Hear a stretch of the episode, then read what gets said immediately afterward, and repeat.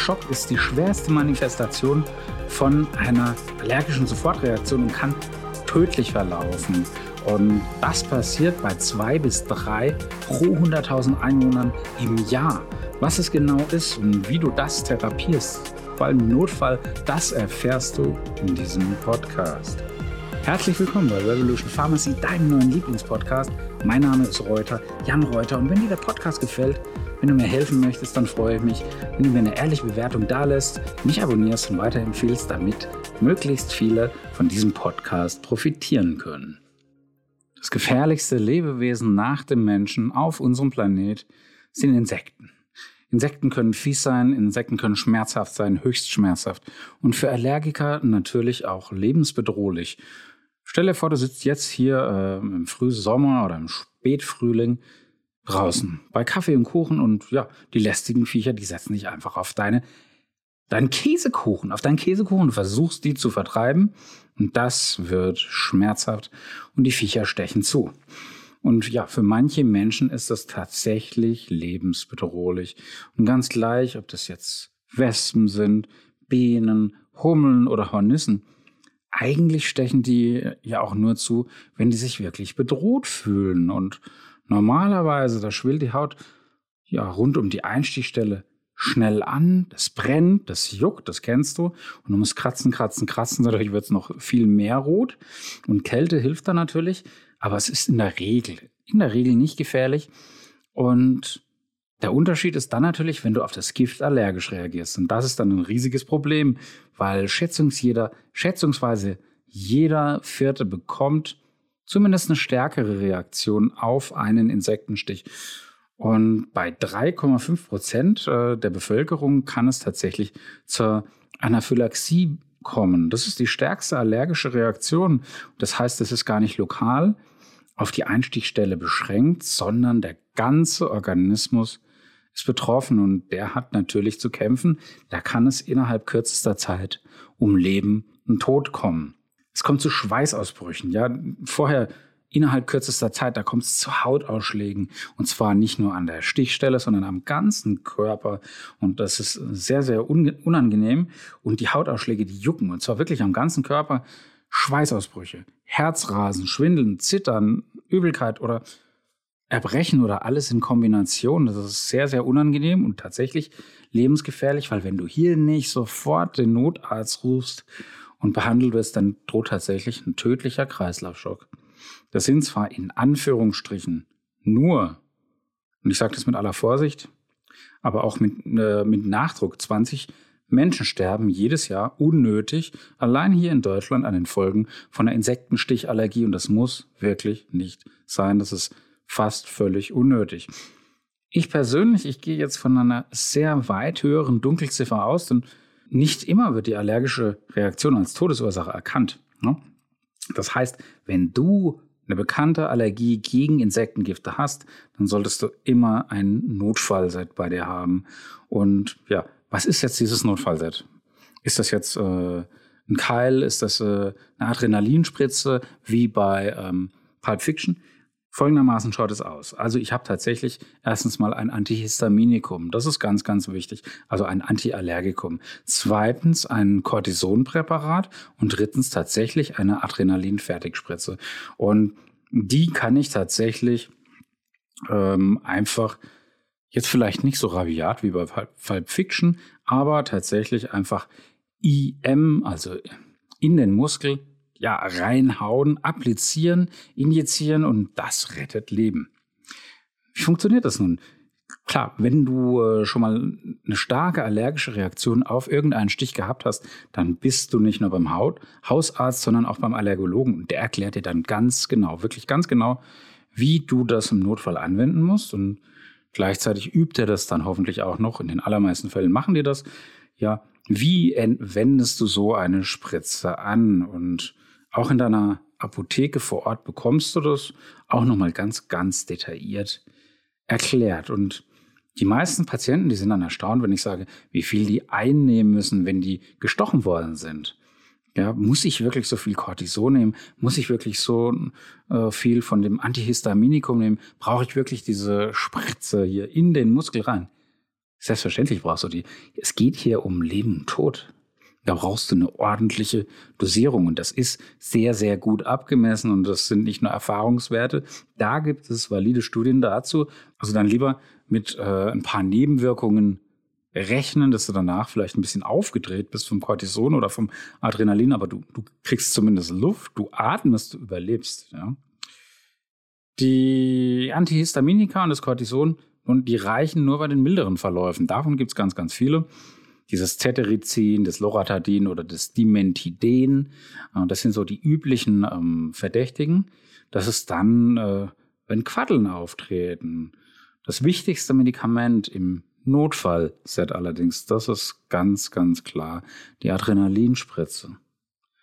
Eine Spritze ist ganz leicht einzusetzen. Deswegen kann hier eine richtige und äh, ausführliche Beratung tatsächlich dein Überleben retten. Und gerade wenn schon so eine schwere Reaktion in der Vergangenheit ja, geschehen ist, dann musst du so schnell wie nur irgendwie möglich diese Spritze anwenden. Und die musst du natürlich dann gerade zur Hochsaison, wenn du weißt, das ist jetzt am wahrscheinlich oder nicht unwahrscheinlich, dass du gepiekst wirst, weil du kannst das nicht komplett verhindern, dann solltest du die bei dir tragen.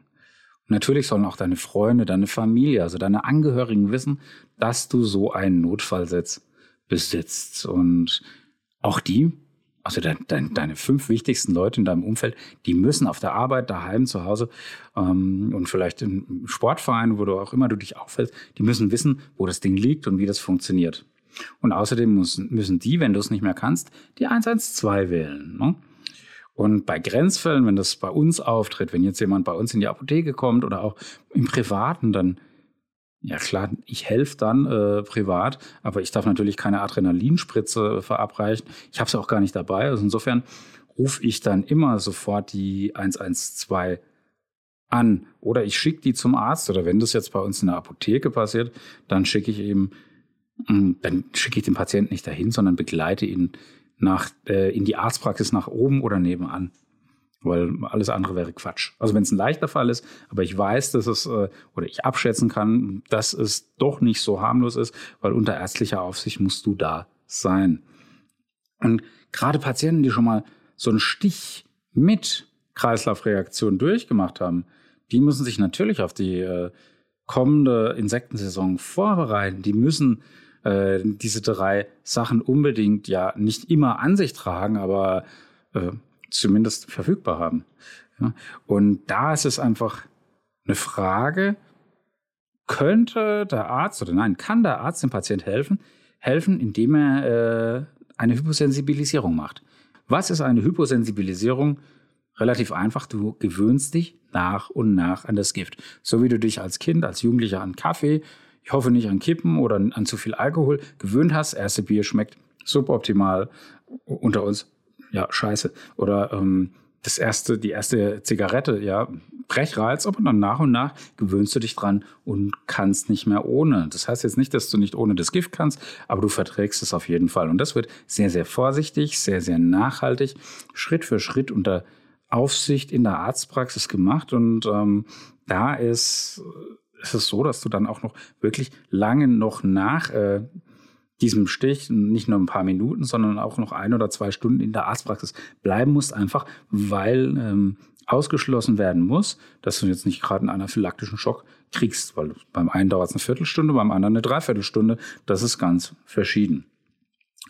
Aber es gibt auch ganz, ganz einfache Maßnahmen neben der Hyposensibilisierung. Aber die Hyposensibilisierung ist die einzige kurative Methode, also die einzige Methode, die den Patienten hier heilen kann. Alles andere ist einfach nur Feuerlöschen. Oft reicht es aus, aber wenn es wirklich so schlimm ist, dann ist es natürlich schön, wenn eine Hyposensibilisierung hilft.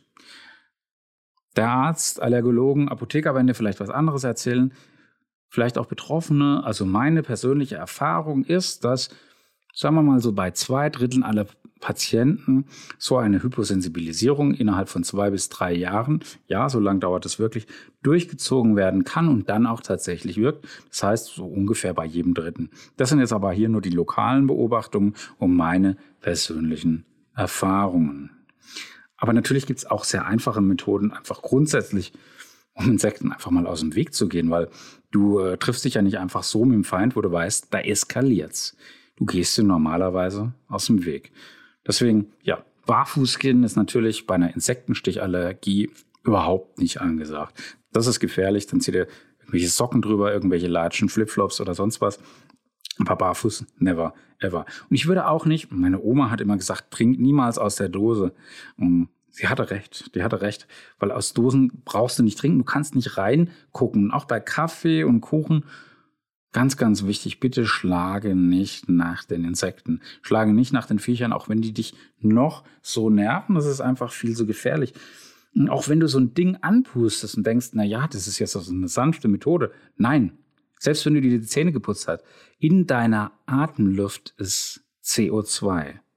Da ist CO2 und da bekommen diese Tierchen Panik und die stechen dann noch schneller zu. Also das ist der Grund, ja, du pustest die weg, die Biene von deinem Erdbeer- oder Käsekuchen, von deinem Muffin oder von deinem, von deinem Latte Macchiato, dann stechen die noch schneller zu. CO2 mögen die genauso wenig wie wir, die bekommen dann Panik, weil das ist dann eine Menge CO2, die die abbekommen.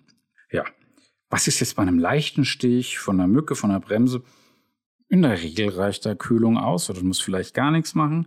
Oder, ja, ganz normal, was du aus der Apotheke holst, irgendein kühlendes Mittel, vielleicht ein rezeptfreies Antihistaminikum. Vielleicht. Ähm, ich persönlich würde zuerst immer mal mit Kälte arbeiten, dann zweite Wahl, was immer noch sehr, sehr gut ist, ist natürlich eine Creme, zum Beispiel mit Dimentidenmaleat.